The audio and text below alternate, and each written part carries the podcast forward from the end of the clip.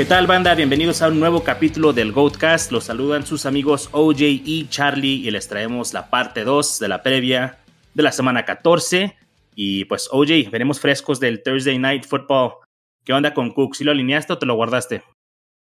Sí, lo alineé. Pensé que quizá me iba a Como debe ser. No, no, como debe ser OJ. Sí, sí, sí. Ya lo decíamos, Siempre, ¿no? siempre. Con tus stots te tienes que morir. Sí, claro. Yo siempre digo yo, prefiero cero puntos en la alineación que 35 puntos en la banca. Y la gente que tiene esos 35 puntos en la banca seguramente ahorita se siente muy mal. De hecho, peor que si tuviera cero ahí en la alineación, ¿no?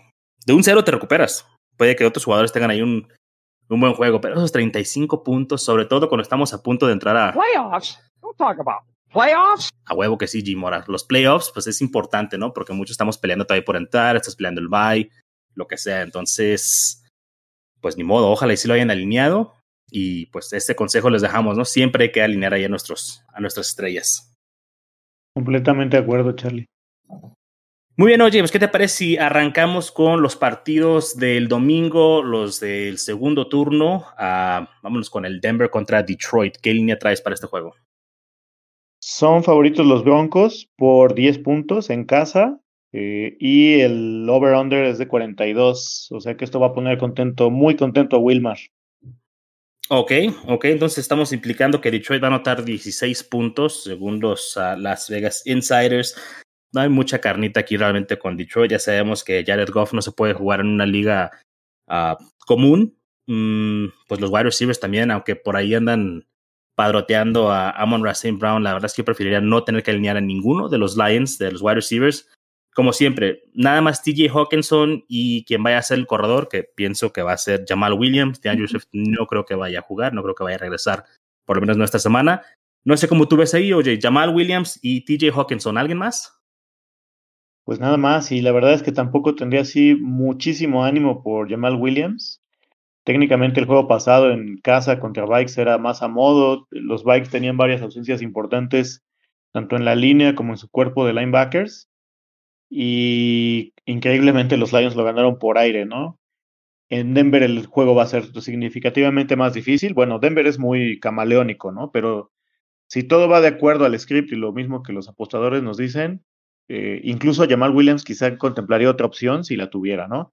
Entiendo que hay gente que no la tiene y por puro volumen lo tendrían que alinear. Este, de Swift, pues ya es casi un hecho que no juega. El mismo coach dijo hoy en la mañana que, que no cuentan con él. Y Hawkinson, pues por puro volumen, Charlie, también, ¿no? Porque sí se, sí Sí. se, sí se plantea feo. Quizá en ligas profundas, Reynolds, que hemos visto que ha tenido cierta química con Goff, porque ya habían jugado en Rams. Pero Saint Brown, incluso se los decía yo en el capítulo de waivers, a mí me parece el anti-waiver. O sea, estás haciendo esto que en inglés llaman chasing the points, ¿no? Y eso es algo que no se debe hacer porque te va a aplicar un, un Usoma, ¿no? Sí, ok. Y, tuvo un gran juego, a diferencia de lo que hacía Usoma, que con tres targets hacía todo su desastre. O sea, tuvo 12 targets, 10 recepciones el juego pasado. Pero si vemos el resto de sus juegos y, no vemos nada más aquí el, promedio o ni siquiera el, último juego, si nos vamos con la mediana, tiende más a tener juegos de cuatro targets, o sea, de, de, un target, de cinco targets, a un juego de 12, ¿no? Entonces creo que este es el extraordinario y pues vaya, yo preferiría no tener que alinearlo, incluso pre- prefiero a, a que a Amon Brown. Y hay muchos más receptores, ¿no? Esta semana, entonces creo que sería mejor no arriesgarse. No digo que no pueda hacer un stash por ahí, se lo vuelve a hacer, ok, pero no alinearlo, no alinearlo. Sí, no, completamente de acuerdo, Charlie. Y mira, nada más para ponerlo en referencia, eh, Amonra no había roto la barrera de los 14 puntos en toda la temporada hasta la semana pasada, ¿no? Y se, se valió de 12 targets para hacerlo. Ojalá lo llegara a hacer y fuera consistente para considerarlo para la próxima temporada. Yo no creo que vaya a ser Charlie. Y todas estas tendencias nos demuestran que esta, como tú acabas de decir, fue la excepción a la regla y lo más seguro es que regrese a lo que él es. En, hablando de números, usualmente un wide receiver 1 apunta, apu- anota como de 18 puntos para arriba y un wide receiver 2 estás esperando que te dé entre 14 y 18. Wide receivers que te den de ahí para abajo vas a encontrar montones en waivers. Entonces, no creo que valga la pena. Que además, déjame decirte una cosa, el perímetro de Denver es significativamente mejor que el de Vikings, entonces yo no lo juego, les recomiendo que no lo jueguen, no, no lo hagan. el, el, de Vikings es un flan realmente, entonces uh, yo, tampoco lo haría, yo tampoco lo haría, o sea, preferiría a Reynolds, preferiría a ninguno de los dos, pero pues bueno, no se vayan ahí con la finta, chavos. Y, y de Jamal Williams, nada más para concluir ahí un poquito también con él, eh, running back 2 bajo para mí, o sea, si tienes otras dos opciones, no lo me vayas a meter de flex. No, nada más mételo si literalmente no tienes otro running back. O sea, creo que no, no hay que emocionarnos ahí con, con Jamal Williams y pues hay, hay que buscar a alguien más o, o, no alinearlo. Sí, así es, Charlie. Ok, oye, vámonos con otro Jay Williams. Javonte Williams de Denver. Uh, yo pienso que hay que pasarle el contacto del doctor que inyectó la temporada pasada a Tyrod Taylor a ver si le hace ahí el favorito con Melvin Gordon, ¿no? Porque se dio fenomenal la semana pasada en el rol primario de, running back. Ah, pues ¿qué, ¿qué, haces, oye? ¿Qué, ¿Qué, hacemos aquí? ¿Qué le recomendamos a la banda? Si, si hubiera solo él nada más, sabríamos que es un must start, pero ¿crees que vaya a seguir este 50-50 el timeshare o crees que ya con lo que demostró los coaches van a decir hay que alimentar a Javonte Williams? No, yo creo que Fangio es, y Shermour son suficientemente necios como para seguir haciéndolo, porque dices y con justa razón que el domingo se vio fenomenal contra Chiefs, pero ya se había visto muy bien y ellos lo van a entrenar todos los días. Y si aún así siguen deseando con Melvin Gordon, pues es que, que van a seguir en este, en este tono, ¿no? Ellos seguramente van a argumentar que quieren tener frescos a sus dos running backs, etcétera, etcétera la, las únicas dos cosas por las cuales me daría confianza jugar a Yabonte, al menos esta semana todavía, es porque Melvin todavía no está al 100. Eh, ayer en la conferencia de prensa que, que, dieron los Broncos, comentaban que todavía hay posibilidades de que juegue, o sea, no, se, no está dado como un hecho. Y por otro lado, pues que son los Lions, ¿no? Entonces, técnicamente, Denver debería dominar este juego y darle buenos toques a ambos, si se diera ese split. Ok, oye, ¿lo tienes contemplado ya este, están los rankings por ahí publicados, pero lo tienes contratado como un running back, ¿qué? ¿Uno bajo, dos alto? ¿Dónde lo tienes? Como un running back dos medio. Running back dos medio, ok. Ahora, si, si no juega Melvin Gordon, si tú supieras que no juega Melvin Gordon, o sea, definitivamente se va a running back uno, ¿no? ¿Top C? Sí, sí, yo creo que me atrevería a ponerlo en el top 3, top 4, porque el partido está a modo, ¿no? Sí, la verdad es que sí. O sea, tiene todo pintado para que fuera un, juego para, para los corredores, ¿no? O para el corredor, que queremos que sea Javonte Williams. Dicho esto, Melvin Gordon, hay que tener mucha precaución si eh, hemos estado alineando. Yo tengo a Melvin Gordon por ahí en algunos equipos y en semanas pasadas podía alinearlo y sabía que me iba a dar mis 7, 8 puntos. Ya sabía cuál iba a ser la producción y, y con eso estaba conforme. Pero ya para este juego, yo personalmente no lo voy a alinear porque no sé qué esperar. ¿Qué tal si no juega? ¿Qué tal si él de verdad sí está lastimado? No como Dalvin Cook, que nos trató de engañar a todos. Esa, no, no, no, le tengo confianza. Yo para mí esta semana Melvin Gordon paso. Juega, o, o sea, obviamente si juega, no, pero si juega, no importa, no, no lo voy a alinear. Sí, y es que si con una buena opción te la piensas, pues cuánto y más con alguien que eh, técnicamente todos pensamos que es el, el, obvio segundo running back con más talento en ese backfield, detrás de Javonte, ¿no? Uh -huh. Uh. Ok. Bueno, aquí está muy claro entonces, Javonte Williams o, nadie. Uh, oye, con los pass catchers, ¿qué hacemos? Jerry Judy, Cortland Sutton, Tim Patrick. Sutton ya hace rato que, que no nos ha dado nada en fantasy. Pues de hecho, ningún wide receiver eh, emociona, ¿no? De, de los Broncos, pero creo que de estas tres opciones, Judy es definitivamente el mejor, ¿no? Sí, si tuviera que alinear a alguien, iría con Judy porque en cuanto al estilo de juego es creo que el mejor claramente. El volumen ha estado muy bajo, tanto él como Cortland Sutton han recibido prácticamente el mismo volumen, por ejemplo 6 y 6 targets la semana pasada, pero Judy ha hecho más, más con ellos porque pues Bridgewater por una razón u otra, ya sea porque o no puede o Fangio lo limita, no están siendo agresivos con, por aire, ¿no? Entonces, Judy y párale de contar, la verdad no. A pesar de que el juego esté a modo, puede ser que no es, decidan meter toda la carne al asador, que no me extrañaría, ¿no? Dado el estilo de coach de Fangio. Uh -huh. Y apenas como para un flex, ¿no? Un wide receiver 2 sí. bajo, flex quizá. Ok, y bueno, nos lo brincamos, pero creo que con lo que acabamos de decir se, entiende. Teddy Bridgewater también es un sit. hay que sentarlo, hay que mantenerlo en la banca, que la caliente, que la deje chida. Y eh, Noah Fant, ¿qué, qué pasa con Noah Fant, OJ? Pues igual que todos los pass catchers de Denver, un ataque con un volumen aéreo paupérrimo, ¿no? Eh, Fangio, pues ya parece como que está dando el viejazo, ¿no? Estos coaches de la vieja escuela que todavía quieren jugar una defensa muy buena, correr y pasar poco. Entonces, pues eso hace muy pocas atractivas todas las opciones de Denver en este momento.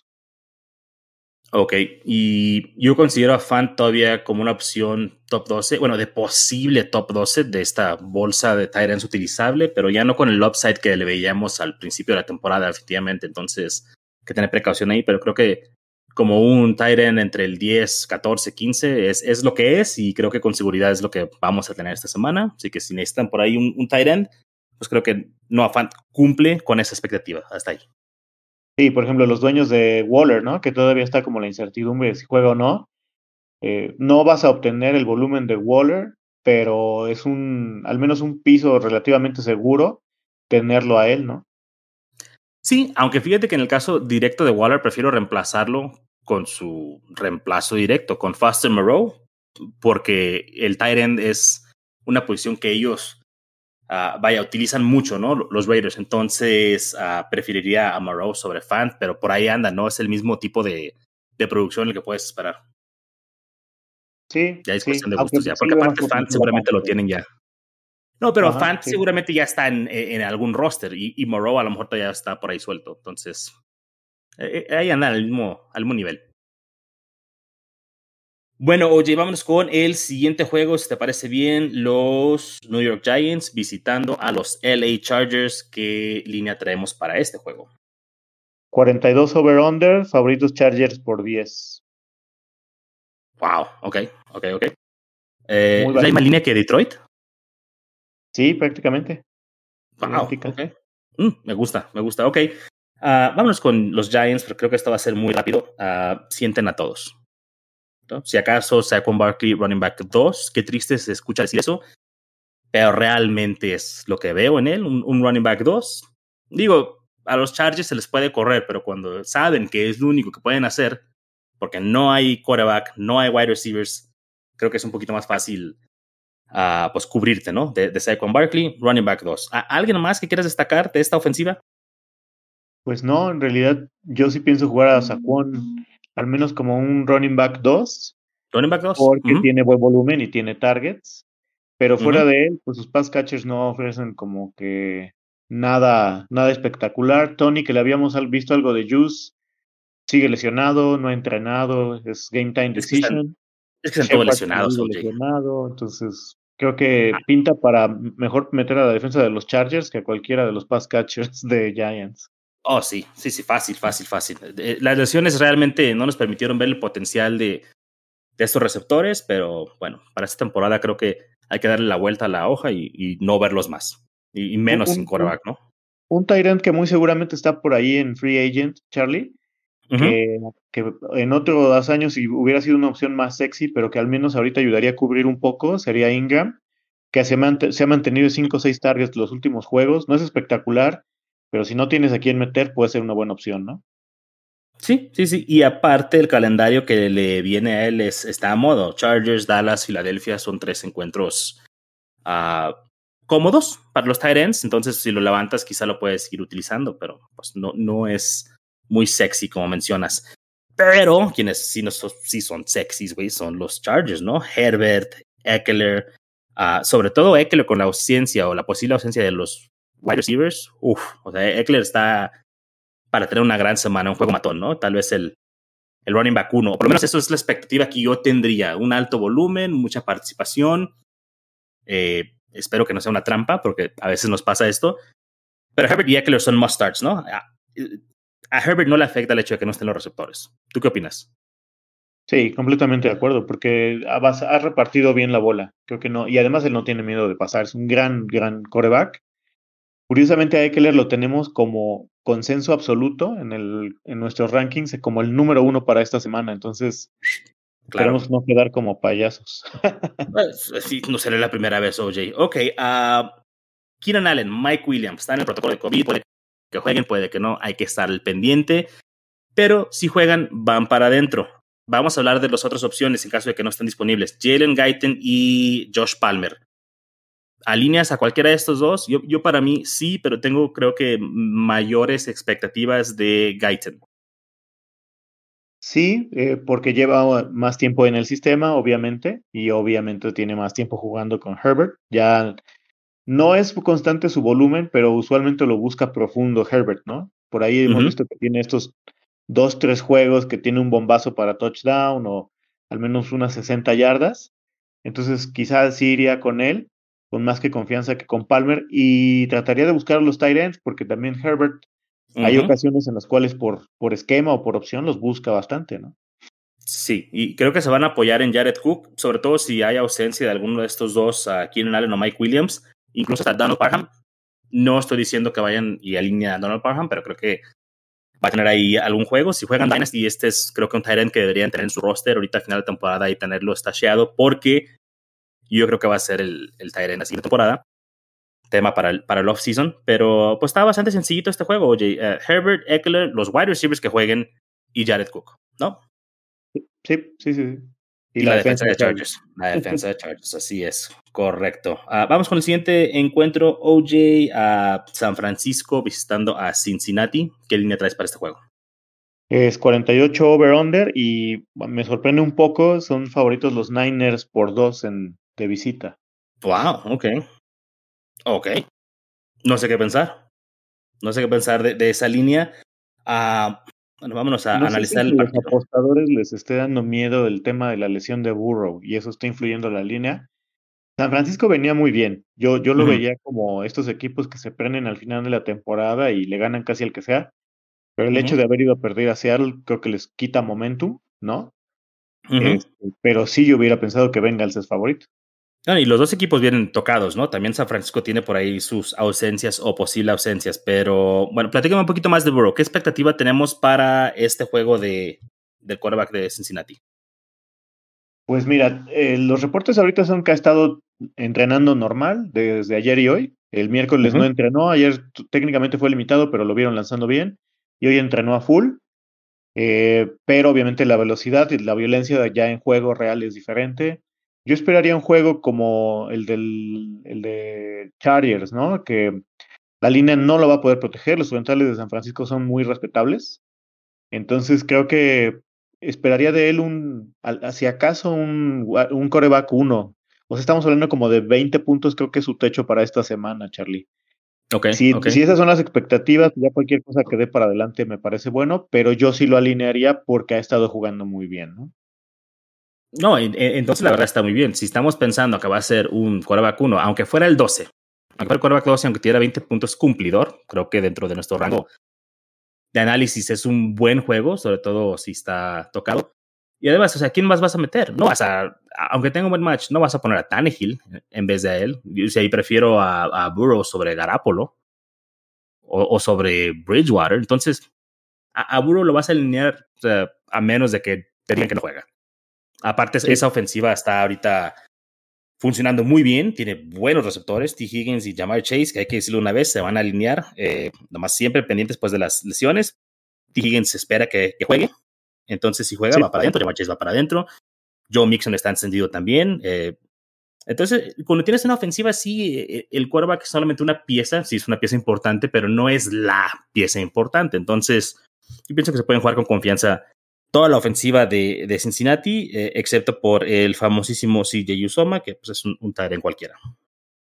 Perdón, sí, y damos confianza para, para, la gente que necesita como este refuerzo de confianza. El hecho de que haya entrenado ayer y hoy Burrow habla bien, ¿no? Ya hemos visto que con un coreback no está bien de la mano con la que lanza, lo, lo bajan. O sea, ni siquiera lo dejan entrenar. Entonces, yo creo que va para adentro con confianza. Ok, oye, vámonos del otro lado entonces con San Francisco. Jimmy Garoppolo, bueno, yo lo tengo por ahí como en el 16, 17 de mis rankings. Streameable por ahí si, si tienes a un, quarterback sentado esta semana, pero nada emocionante, ¿no? Ha hecho un buen trabajo. Creo que se le critica a veces de más. Creo que es porque está guapo. Pero pues, es cumplidor. Eh, güey, le tienen celos, le tienen celos. pero pues, ¿qué, ¿qué tiene? Cumplidor. Así somos los guapos, Charlie. Nos, nos tienen envidia. claro que sí. Eh, oye, pero, ok, fuera de, de bromas. Garapo lo, lo, tenemos por ahí como en el 16. Hay mejores opciones. Y, y ya estamos quitando los cuatro corvas que, que, no juegan. ¿Te animas a alinearlo por ahí en un caso esperado? Yo pienso que no es necesario eh, tener que pensarlo, ¿sí? Eh, no, en un caso desesperado lo metería sin ningún problema. Pero, o sea, no te parece mejor opción y no sé si por ahí esté suelto. Pero Derek Carr. Creo que Derek Carr trae más o menos la misma incertidumbre, porque últimamente como que los Chiefs lo han traído de hijo, ¿no? No, no, los, eh, Chiefs son papá de los Raiders, pobrecitos. No, y además sí, sí le ha costado a Carr cada enfrentamiento contra Chiefs. Ahora en la semana 10 que se enfrentaron, eh, raspó los 19 puntos Carr, pero la verdad no, no se vio muy bien. Este juego ahora va a ser en Kansas, entonces los vería parejos, pero creo que San Francisco trae más momentum y más, eh, ¿cómo te diría? Más ritmo ofensivo. Entonces, vaya, tampoco me, espantaría meter a Carr, pero creo que preferiría a Garópolo sobre él. Ok, ok, entiendo. Oye, seguimos con la siguiente posición, los running backs. Elijah Mitchell no ha entrenado, pinta para no jugar, güey. La verdad es que ya cuando no entrenan un par de días, uh, no, pinta para no jugar. Uh, parece que Jeff Wilson sí juega, entonces Jeff Wilson sería aquí el, el jugador a alinear, hay que estar pendientes. Si Elijah Mitchell por algo ya hoy viernes uh, practica, o sea, hay que estar monitoreándolo. Yo prefiero a Mitchell, o sea, yo prefiero a Mitchell, creo que San Francisco prefiere a Mitchell también, pero va a depender de la salud, eh, hay que estar pendientes y tener a Jeff Wilson listo ahí para suplirlo. Y bueno, en caso de que juegue Jeff Wilson, creo que puede ser por ahí un, un running back 2 bajito también. Creo que las expectativas deben ser un poco bajas para que puedas planear tu manera de una, tu semana de una manera inteligente, sobre todo esos equipos que se están jugando ya la vida, ¿no? Porque en semana 11 que jugaron contra Jacksonville, que todos pensábamos que Jeff Wilson iba a ser como plug and play con, con Ilaya, pues no nos dio más que 50 yarditas y no le dieron casi nada de bola, creo que hasta soltó un fumble, terminó con menos de 6 puntos. Entonces, no estoy diciendo que ya por eso podemos extrapolar ese juego y decir qué va a pasar, pero incluso dieron, prefirieron darle creo que más la bola a Divo por tierra, ¿no? Entonces, sí, acúbranse, pero tengan presente que no es el Aya Mitchell, ¿no? Correcto. Oye, hablando de Divo, tampoco ha entrenado.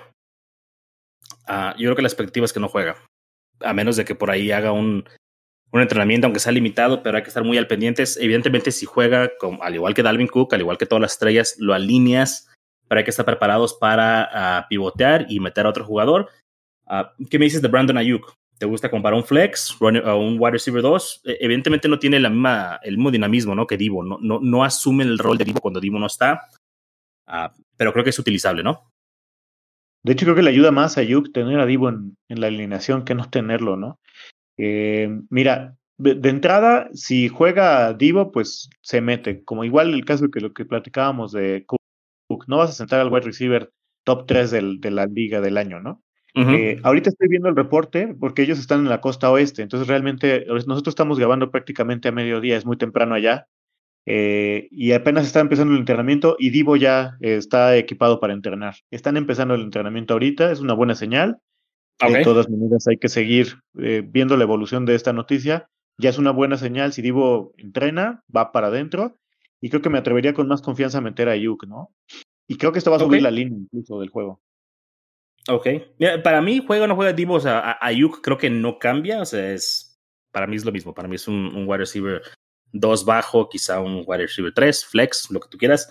Y, y para mí, el, el, que se beneficia de que no esté Divo Samuel es George Kittle, porque se convierte en el enfoque de la ofensiva y es quien creo que puede explotar. Es un end 1, siempre lo hemos sabido, y el juego pasado nos demostró por qué es uno de los mejores ends de la liga. Cuando dependían de él, eh, lo buscaron 12 veces, 9 recepciones, 180 yardas, 2 touchdowns, un monstruo de juego. E este es el George Kittle que prácticamente esperábamos, ¿no? Pero Divo demanda el balón también. Cuando tienes un talento como Divo, claro pues va a comerle ahí a, a, George Kittle. Y mucho del éxito que hemos visto con, de George Kittle, pues ha sido sin Divo Samuel, ¿no? Porque Divo Samuel ha estado lesionado, o sea, entra, sale a la alineación, pero George Kittle se alinea también. Y creo que es el máximo beneficiado de que no esté uh, Divo Samuel Y pues bueno, George Kittle se alinea sea como sea de todos modos. yo, yo esperaría que si juega Divo, pues más o menos veamos de 6 a 7 targets para Kittle. Por ejemplo, lo que vimos contra Rams en aquel Monday Night Football donde Niners los arrolló. 7 targets, 5 recepciones, 50 yardas y un touchdown. Creo que esa es más o menos como la línea en la cual siempre se maneja Kittle, ¿no? Sí. Sí, sí. de hecho, anota muy poco, ¿eh? Pues anota menos de lo que quisiéramos. Eso sí te digo. Y aún así es una gran opción. O sea, nada más para repetirlo, eh, Kittle se alinea. Siempre. Siempre. Casi, casi hasta cuando no juega. Así es. Bien, OJ. Ah, siguiente encuentro, usted en papel se ve como un gran juego. Buffalo contra Tampa Bay. ¿Qué línea traemos para ese juego, OJ? Es la línea más jugosita que nos hemos topado hasta ahorita. 53 over-under, favoritos los Bucks por tres y medio en casa. Wow, ok. Interesante. Y creo que lo cubren, ah. ¿eh? Cubren el over-under. Esperemos que sí. Es mejor ver un partido con buenas ofensivas que ambas parecieran serlo. Más Tampa Bay. Tampa Bay son una máquina. Ok, uh, rapidito. Josh Allen, Tom Brady, ambos se alinean. No importa qué tan buena sea una defensa o la otra, o sea, los vas a alinear. No vas a sentar a Tom Brady porque Buffalo es una buena defensa, o sea, lo vas a alinear. No. Uh, running backs de Buffalo. Para mí, ninguno. Gracias. ¿Tú? De, por sí son malos y luego les pones este match, no. No, no, nunca falta por ahí un juego como el de Gaskin, pero en realidad eso pasa uno a cada 100 veces, entonces no lo hagan. Sí, no, el, match es malísimo, o sea, es un comité, no sabes quién va a estar activo, quién no, o sea, este sí es mejor pivotear fuera de, este backfield y por ahí teníamos una apuesta de Wilman y yo, Singletary Moss, creo que es irrelevante realmente, o sea, es como nomás quién es el enanito más alto, no importa. Le deberían, perder los dos por apostarle ese par de... Exactamente, exactamente por hacer algo tan, tan irrelevante. Bueno, ya suficiente de ellos, no los alineen. a Lombardi Lenny, lo dije, oye, ¿y qué? Lombardi Lenny, ¿crees que pueda ser esta semana, semana 14, Lenny? Eh, creo que puede ser running back 1, porque además ya tiene completamente ahora sí la confianza y la química bien establecida con Brady. A Brady le encanta pasarle a sus running backs ya los otros running backs ni siquiera están viendo el campo, ¿no? Entonces Lenny va para adentro porque trae gran ritmo, porque es una gran ofensiva, porque es un... ¿Qué más quieres, no? Sí, en, las últimas cuatro semanas, Leonard Fournette es el running back que más targets ha recibido. O sea, tiene un mundo de recepciones, tiene 8, 14, 21, 28 recepciones en los últimos cuatro juegos. O sea, tiene el partido de tres touchdowns, pero aparte de ese juego no anota mucho pero tiene eh, toques eh, terrestres, tiene los targets, eh, es muy buen jugador, creo que, como lo mencionas, creo que podría ser el, el running back uno de la semana y, ni siquiera tiene que ser corriendo, ¿no? Puede ser incluso hasta por aire. Sí, y es el que más ha subido últimamente en nuestro ranking impacto, ¿eh? A sus juegos, sus últimos juegos han sido de verdad impresionantes. Sí, sí. Entonces, alínenlo con mucha confianza. Es un running back uno alto esta semana. No importa el match. Creo que es mm, pues, casi, casi como quien dice a contra, ¿no? o sea, no, a prueba de, de, defensas. Sí. Ok, oye, vámonos con los wide receivers. Pues de Buffalo ya sabemos Stephon Diggs. Pero con confianza, ¿puedes alinear a algún otro? Cole Beasley, Emmanuel Sanders, Gabriel Davis, porque para mí, es, aunque el match es bueno, hay mucha irregularidad. Y, cuando tienes que apostar por uno o por otro, se me hace difícil y prefiero terminar alineando a un jugador como, no sé, Darnell Mooney, que sí es una ofensiva peor y a lo mejor no hay quarterback, pero sabes que es el que va a recibir los targets. Entonces, Beasley, Sanders, ¿alguno de estos te genera algo? Pues si tuviera una opción absolutamente desesperada, o sea, por ejemplo, si no pudiera pivotear a Mooney, porque yo creo que Mooney lo debes ver como un wide receiver 2, no está disponible tan sencillo. Pero si por ahí tienes bajas, eh, ya sea por bye, por lesión, quizá Beasley, ¿no? Emmanuel Sanders se ha caído gacho, yo no lo contemplaría. Beasley al menos ha mantenido su piso de cinco targets. Yo espero que estos dos equipos se agarren a literalmente a balonazos. Y por ahí Beasley, pues obviamente algo tiene que caer de la mesa de Dix, ¿no? Que además, si donde, donde es débil Buccaneers es en su perímetro, entonces Para mí la mesa está puesta para Dix y una segunda opción. Lo que no sé es si sería Dawson Knox o, Cole Beasley. Pero si tuviera que apostar por un wide receiver, lo haría por Beasley. Ok. Y, es que pareciera que, algo pasó como por ahí hace unas cuatro semanas para acá, porque se cayeron los targets de, de ambos. Eh, Beasley venía de juegos de 9, 13, 11 targets. Y luego en semana 10, de repente ya son 2, 5, 5, 3. Y mismo caso con Emmanuel Sanders, ¿no? Tenía juegos de 6, 5, 8, 4. O sea, era, era volátil, pero de repente ya son 2, 5, 3 no, no, hay volumen, no hay volumen, no sé qué pasó ahí, pero este, este volumen no me gusta y preferiría no tener que alinear ninguno de estos dos. Yo para mí la recomendación es uh, no alinear a, a, nadie más que a Diggs de, de los wide receivers de Buffalo. Sí, solo en casos desesperados o en ligas profundas, pues acudir a Beasley. Uh -huh, ok. Manny Sanders ni debería estar en rosters. ¿Eh? En una liga normal no, creo, creo, creo que no, una liga casual no.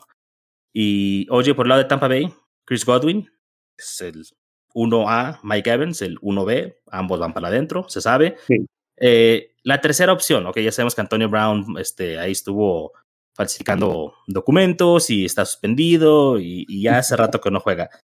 Y usted decepcionado de un jugador, Tyler Johnson. Yo, yo tenía grandes esperanzas de Tyler Johnson, pensé que podía asumir este rol del receptor y prefirieron ir por Brashad Perryman. Entonces, este... Lo cual, lo cual no habla bien de él, ¿no?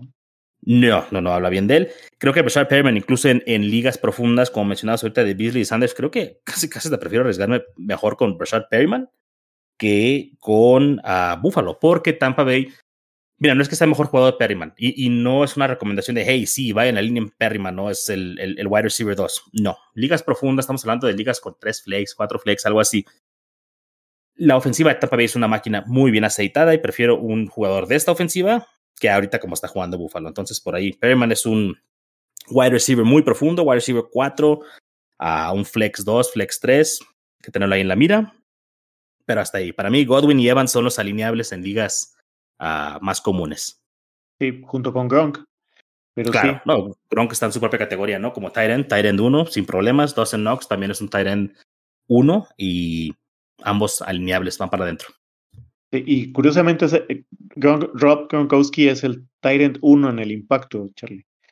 Es el que ha tenido mejores juegos cuando ha estado sano o activo. Es un monstruo, es que recuperó su nivel, ¿no? O sea, la felicidad. Entonces, cuando Gronkowski está encendido, cuando Gronkowski está bien físicamente, es un monstruo. O sea, como nadie nunca que hayamos visto, ni siquiera Kelsey, Waller, Gronk está en otro nivel, la verdad. Sí, estamos hablando que Gronk, el juego más pobre que dio fue en semana 3, que fue cuando se lesiona contra Rams, fueron 10 puntos. Fuera de ahí, 29, 20, 13, 19, 22, pues ya los quisiera cualquier Tyrant para, domin para dominguear, con excepción de Kelsey, ¿no? Claro, aparte, si tú fueras de fiesta con cualquier Tyrant de la liga, ¿no sería Rob Gronkowski? ¿No sería como que el güey tiene unas noches muy divertidas? Tiene alma de, tiene, tiene, como decía mi abuelita, tiene el, el alma ligera, ¿no? Sí, ese, ese tiene alma de, de latino, güey. Él, él, él, trae ese, ese sabor dentro de él. Si le dieran puntos extras por eso, güey, sería, sería el número uno siempre. sí. Ok, oye, vámonos con el partidazo, güey, partido de la semana. partido Creo que es partido del año, güey. Por lo menos para ti y para mí lo es. Es mis Chicago Bears enfrentando a tus cabezas de queso, los Green Bay Packers pues este, no es un secreto para nadie, ¿no? Los Bears son malos. Y para mí nada más hay dos jugadores que se pueden alinear, son Dave Montgomery, que estaba eh, lesionado, no, no practicó creo que el día miércoles. Yo creo que fue un día de descanso, yo pienso que va a estar bien para el, el, Sunday night.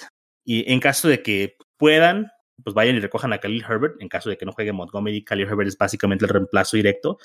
Y el otro es Darnell Mooney, ¿no? Que puede ser por ahí un wide receiver 2 bajito, wide receiver 3, quizá un flex, y, y párale. Aunque juegue Allen Robinson, se comenta que Allen Robinson puede jugar. No, no quiero a Allen Robinson, ya fueron demasiadas semanas que lo esperé y, y, ya le dije adiós. Gracias, nos vemos la siguiente temporada. Cole Kemet, no. Uh, Justin Fields va a jugar. Esto creo que es, no, tampoco, no, no me gusta. Creo que te gusta a ti que juegue Justin Fields, pero. No, oye, pues, ¿qué te puedo decir? Esta, esta ofensiva está rota, o sea, el, el, el, coach es malo, la defensiva está cansada y pues, es difícil sacar puntos fantasy de por acá. Sí, no, no se ve motivación en, en Bears, que realmente, más que el hecho del pues tropezar a los Packers por la, fuerte rivalidad divisional que hay. Y Chicago no se ve bien, le surge un cambio. Leía un estado el otro día, Charlie. Los Bears son uno de los pocos equipos en la NFL que nunca en su historia ha corrido un coach en temporada. Es decir, ellos siempre hacen cambios en off-season y creo que es lo que se espera de una organización seria.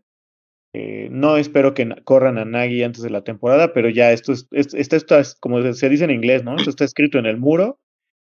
Eh, y creo que eso, pues obviamente mata mucho momentum. Los jugadores no se sienten motivados. Sabemos que son profesionales, pero también son seres humanos. La línea no se ha visto bien. La defensa los ha mantenido, digamos, en un nivel pues, de luchar por siquiera la decencia, ¿no? Pero, eh, pues sí, David Montgomery al menos ya no está listado como, como lesionado, o sea, está, tiene el go para jugar, lo cual es bueno, al menos para todos nosotros. Él va por puro volumen. Y pues quizá Mooney, ¿no? Se leía por ahí que parecía que Jair Alexander iba a regresar, pero yo este Jair o no este Jair, ah, metería a Mooney si lo tuviera, pues porque ha gozado de todo el volumen con Fields y con, con Dalton. O sea, como que él ya se volvió a prueba de corebacks, al menos esa temporada ahí en Chicago, y pues alguien tienen que buscar, ¿no?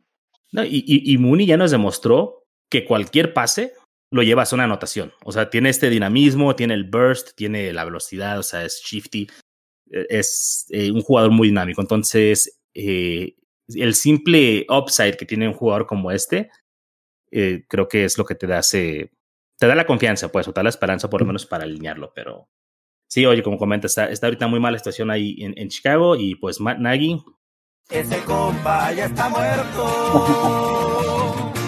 No más no le han avisado.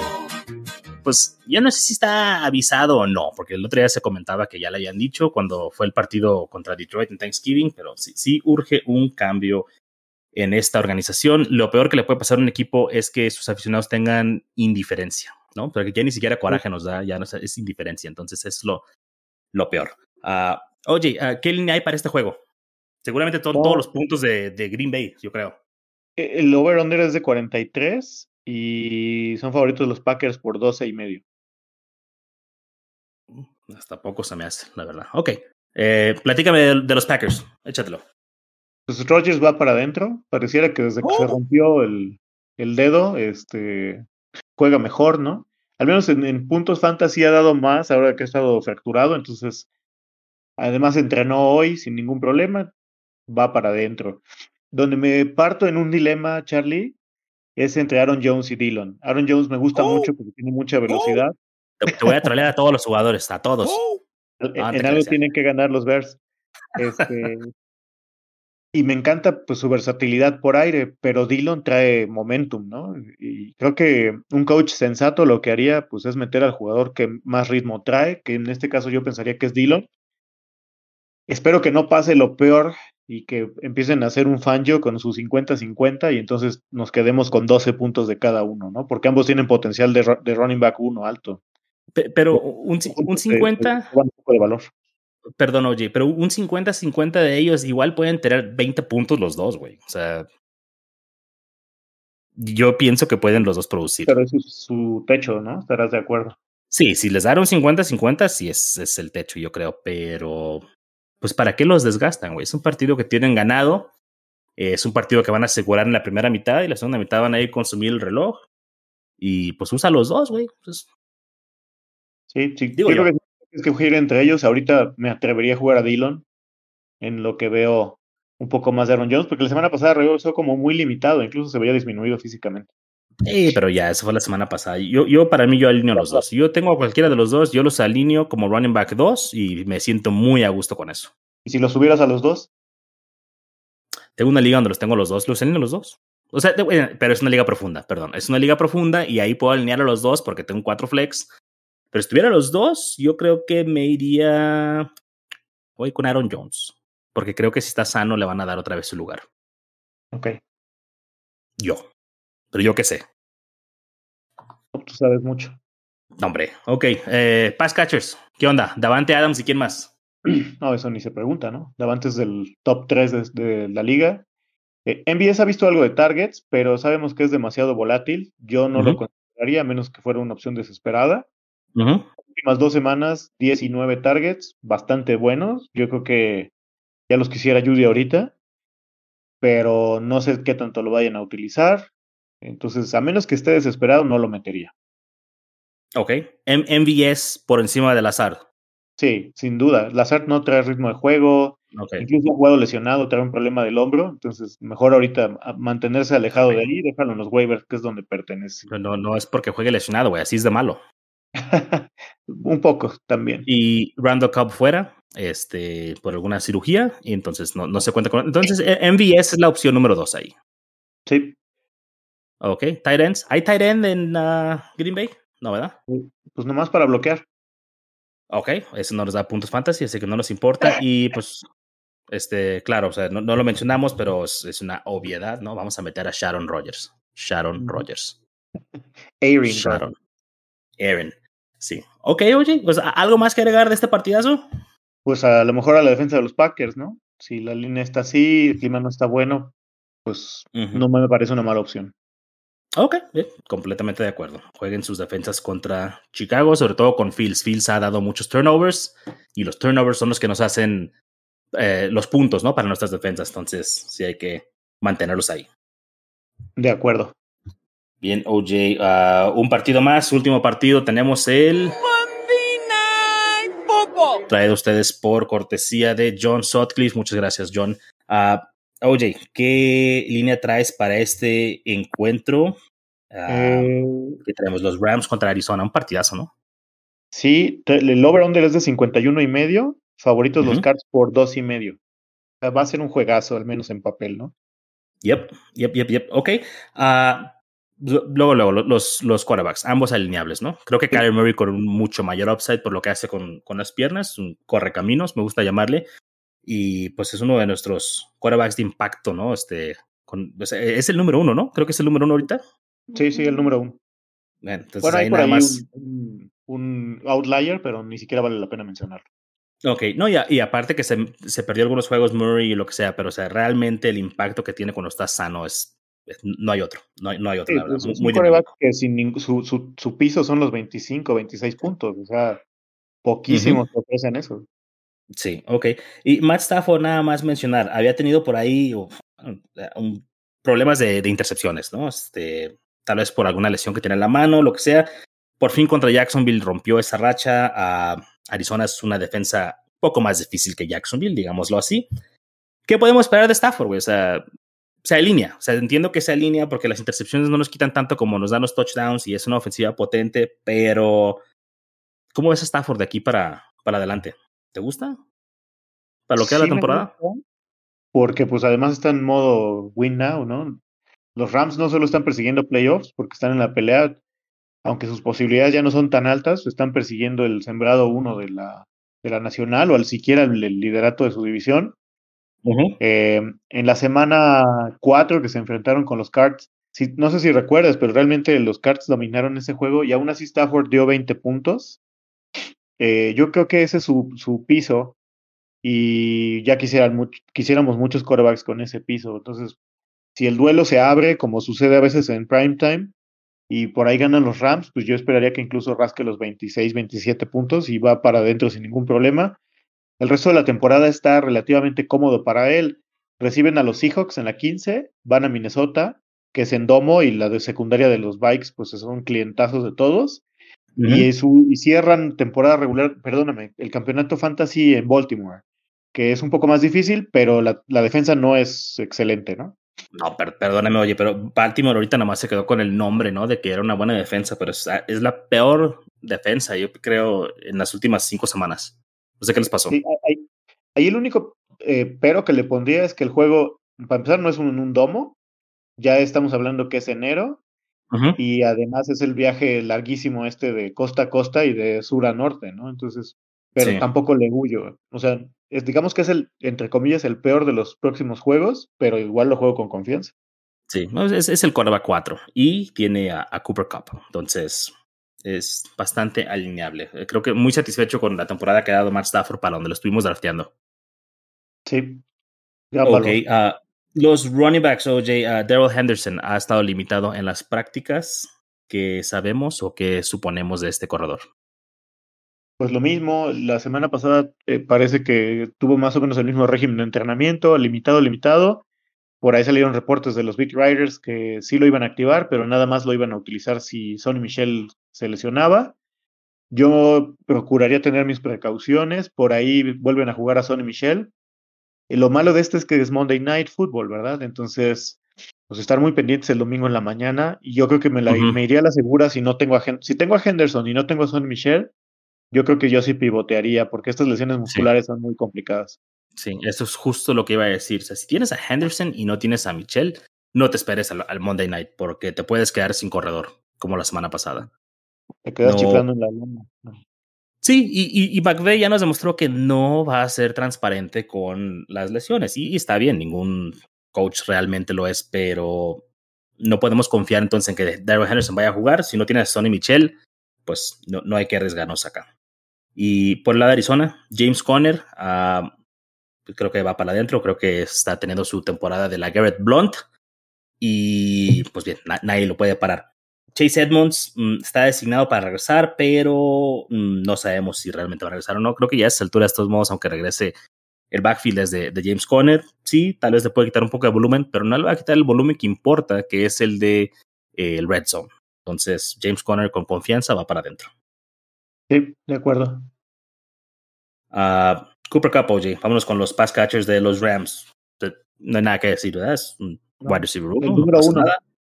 El, número uno. Y pues se alinea así porque sí. Vámonos con una pregunta un poquito más difícil. Odell Beckham Jr. y Van Jefferson. ¿Son alineables? ¿Y cuál es mejor? Son alineables. Yo buscaría a Odell porque están como forzando los targets hacia él. Ya sabemos las situaciones que suceden alrededor, de Odell. Pero si tuviera necesidad de un flex o obviamente en ligas profundas, Van Jefferson me parece también una excelente opción. Eh, si los tuviera los dos y tuviera que decidir, me iría por Odell. Ok, yo estoy en desacuerdo. Yo para mí Van Jefferson es la, la, opción correcta. En los últimos dos juegos, Van Jefferson tiene 9 y 8 targets respectivamente, mientras que Odell Beckham tiene 10 y 5, sí, están cerca, pero fue muy volátil, ¿no? De 10 a 5 es un gran cambio. 9 y 8 para Van Jefferson es un poquito más constante. Y yo me iría con, con Van Jefferson. Mm, creo que Odell Beckham, pues sí, el lustre, ¿no? Del nombre atrae, pero no, no creo, creo que Van Jefferson para mí sería una opción y es una opción de flex nada más. Sí, completamente de acuerdo. Pero son creo muy que Odell Beckham también, Sí, y creo que Odell Beckham lo ves igual, ¿no? O sea, es, es, un, un, flex, no creo que lo veas más arriba que, que ahí. Sí, de acuerdo. Ok, uh, por el otro lado, DeAndre Hopkins la semana pasada contra Chicago jugó muy poco, no lo necesitaron, este, tuvo dos targets, dos recepciones, con eso le bastó para anotar. Este, estuvo en el 74% de los snaps, pero de por sí no pasaron mucho, entonces no es un buen parámetro, ¿no? El juego contra Chicago para saber si DeAndre Hopkins está sano o no, pero estuvo lo suficientemente sano para jugar la semana pasada. Yo pienso que va a estar el full esta semana y va para adentro. No sé tú qué, cómo veas a Hopkins. ¿Ok? Sí, la mejor conclusión que podemos sacar es esa, Charlie, que estuvo sano, ya no ha estado en el reporte de lesionados, entonces quizá lo estuvieron guardando un poco para esta semana, que saben que es crucial. Es muy importante esta semana. Ok, ranqueame a los siguientes tres receptores de Arizona. AJ Green, Christian Kirk y Rondell Moore. ¿por qué me haces esto, Charlie? No seas así. Pues mira, creo que iría con Kirk, Rondell Moore y al final AJ Green. Ok. Y e, en ese orden, entonces, Christian Kirk, ¿lo alineas para este juego? En un caso desesperado, en una liga profunda, sí, pero como me puede dejar un bonito cero en la alineación, como me puede dejar 20 puntos. Y estoy más más inclinado a que dé cero. Pues es un partido que promete muchos puntos, ¿no? Pero siempre existe esa incertidumbre con Christian Kirk que, que, te puede dar nada. Y es lo malo, ¿no? De un, de un jugador que su techo es, es cero. te deja ahí, pues, muy mal parado. Déjate hago una serie de preguntas aquí para ver. Bueno, Christian Kirk o Del Beckham Jr., ¿a quién prefieres? Odell, Ok, yo estoy completamente de acuerdo. Russell Gage o Christian Kirk. Gage, Ok, estoy también de acuerdo. Vámonos un poquito más para abajo aquí con los rankings. Ta, ta, ta, ta, ta. Ah, tal vez ya me fui muy abajo. Ah, Cole Beasley o Christian Kirk. Uf, ese está más cerrado por la volatilidad de ambos, pero creo que en caso de necesitar puntos, que es lo que va a necesitar Buffalo, me iría por Beasley más que por Kirk. O sea, Kirk ya tiene que ser así como mi op- opción de wide receiver 4 ya desesperada para jugarlo en ligas normales. Ok. De acuerdo. Yo, por ahí estoy de acuerdo. Ya en el, Kirk contra Beasley también es un poquito más difícil, pero creo que sí me voy un poquito más con Kirk por el match. Creo que puede ser un poquito de explosión ofensiva y a ver si le salpica por ahí algo al señor Christian Kirk. Por último, Jay, los ah, tight ends de este encuentro, Tyler Higby y Zach Ertz, ambos creo que son utilizables, ¿no? Sobre todo Higby ha visto volumen constante. Eh, Zach Ertz a mí no me genera demasiada confianza, creo que es mucho más nombre que lo que ha realmente hecho, pero pues por ahí te casca un touchdown y en un juego con una línea tan alta que parece ser generoso y derramar puntos para todos, lo contemplaría si de plano no encuentro nada disponible, ¿no? Fíjate a mí me gustan los dos. Me gusta también Ertz. Eh, La verdad es que a Ertz no lo hemos visto aún con Kyler Murray de, de quarterback, ¿no? La semana pasada estuvieron juntos, pero fue contra Chicago y fue un partido donde Kyler nomás lanzó 15 veces. Entonces quiero ver más antes de, tomar una decisión, pero le doy el beneficio de la duda porque sin él estuvo por ahí produciendo 8 puntitos, 5 puntitos, 8 puntos. Eh, Bueno, no te tiraba a la calle tampoco, entonces no me parece mal, pero sí, sí tengo la expectativa. Creo que es utilizable, creo que es el ah, tier tal vez 2, ¿no? Este, de, de tight ends. No, no hablando de la élite, ¿no? Eso están, o sea, obviamente en un tier por sí solos, luego está un tier 1 y tier 2, ¿no? Entonces, creo que por ahí están en, en ese nivel. Sí, de acuerdo, Charlie. Bien, OJ, ah, ¿algo más de este juego? Creo que ya es todo de este juego. Es todo. Perfecto. OJ, hace un par de semanas le prometimos a la banda del escuadrón que íbamos a traerles aquí los streamers para ah, las defensas, para los playoffs. Y creo que es momento de revelarlo porque ya estamos a punto de entrar. Entonces, ¿qué te parece si checamos aquí a semanas 15, 16 y 17? ¿Quiénes serían las mejores defensas? Ah, ¿Tú quién crees que sea, según las estadísticas? Oh. Así adivinando, A ver, la- trata. Philly, por ahí. Ay, Pats, pero creo que sus algunos de sus juegos son difíciles. Pero como ya sé que ya tienes la respuesta, mejor dime. Ah, ok. Pues te vas a sorprender, pero supone que la defensa que tiene el mejor schedule para los fantasy playoffs son los San Francisco 49ers. Se enfrentan a Atlanta, que es el equipo que más permite, o sea, o que más da puntos a las defensas contrarias, Tennessee y Houston. Entonces creo que esa es la, defensa número uno, seguida por ah, Buffalo, pero el problema con Buffalo es que seguramente ya lo tienen en rosters, ah, lo mismo Tampa Bay. Los Chargers, que fueron muy populares esta semana, chéquense algo. es- Juegan contra New York sin quarterback. La siguiente semana juegan contra Kansas City. Si por ahí lo tiran a los Chargers, o si todavía están disponibles, vayan por ellos. Pero si los tiran porque van contra Kansas City la siguiente semana, los recogen ustedes. Porque semana 16 y 17 va contra Houston y contra Denver, que son eh, la ofensiva, bueno, el equipo número 4 y número 7 que más permiten puntos a las defensas contrarias. como ves a los Chargers? Me gusta ese. Un revenge game contra los Broncos, ¿no? En LA, me gusta. Sí, sí, sí, sí. Y ah, fíjate, también está aquí, tiene unos muy buenos match para las siguientes ah, dos semanas, bueno, 15 y 16. Jacksonville, pero es difícil, ¿no? Alinear ahí a, a, a Jacksonville. Contra de Houston, en contra de Jets y luego cierran contra Nueva Inglaterra. Pero realmente no le hemos es visto. ¿Contra ¿Mm? Jets es en Jacksonville o es en New York City? No, ese es en New York. Ok. Si hubiera sido en Jacksonville, sí los metía con, con confiancita, digamos. Porque la localidad ayuda mucho, ¿no?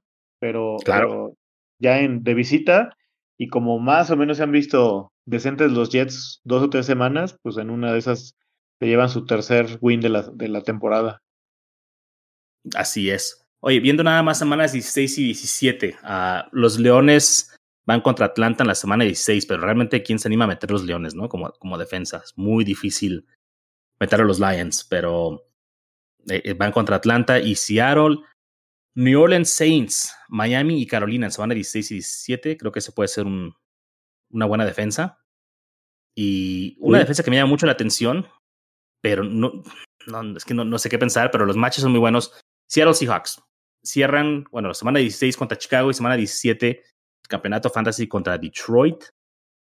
Creo que es una defensa que puede uno levantar fácilmente y que pues, te, puede, te puede dar frutos ahí.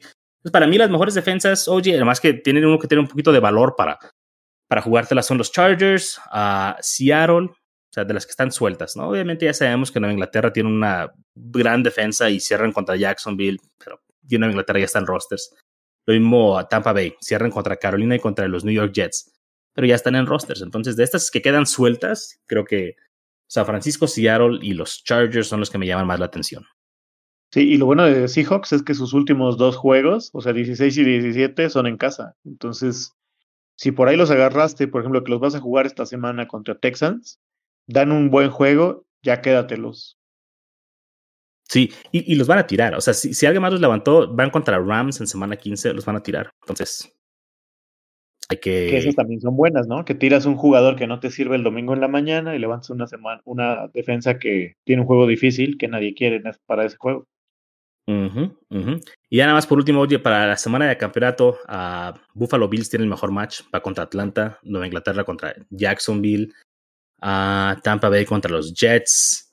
Entonces son, es, son las tres mejores jugadas, ¿no? Para, para la final. Espero que tengan ya esas defensas en sus rosters. Sí, Patriots está delicioso ese juego. Oh, está increíble. Está muy bueno ese juego. Colts también me gusta, ¿eh? ¿Los Colts? para la semana de campeonato reciben a los Raiders. Mm, puede ser, puede ser. Aunque los Raiders extrañamente no, no, no permiten tantos puntos, creo, pero es un equipo que va a menos, ¿no? Lesionado, o sea, sin coach, sin esperanzas de vivir. Entonces, sí, tal, vez puede ser. Muy bien, OJ. Pues banda, con esto llegamos a la conclusión de las previas de la semana 14 y también ya les dimos por ahí los defensas para sus playoffs. Esperemos que esta información les sea de utilidad. Y no olviden darle follow al podcast para que no se pierdan un solo episodio. Síganos en redes sociales, estamos como arroba FF en Twitter, en Facebook, Instagram. Uh, estamos publicando ya los rankings semanales, un consenso aquí entre todos estamos en Goat Squad, uh, atendiendo sus preguntas. Tenemos ahí dinámicas, encuestas, un poco de todo, ¿no, OJ? Sí, sí, y cada vez tratamos de dar más y mejor contenido. El próximo año vienen más sorpresas, las estaremos revelando y pues no dejen de visitarnos en nuestras redes sociales. Contenido premium. Ups, ¿lo dije o lo pensé? Sí, estén ahí al pendiente de que vamos a tener más contenido para ustedes, banda. Así que estén pendientes, síganos en redes para que se enteren todas las noticias. Y OJ, pues mucha suerte en tus enfrentamientos, excepto cuando te toque jugar contra mí. Y uh, Green Bay Sucks. Adiós, banda. Cuídense. Hasta luego, que pasen a playoffs.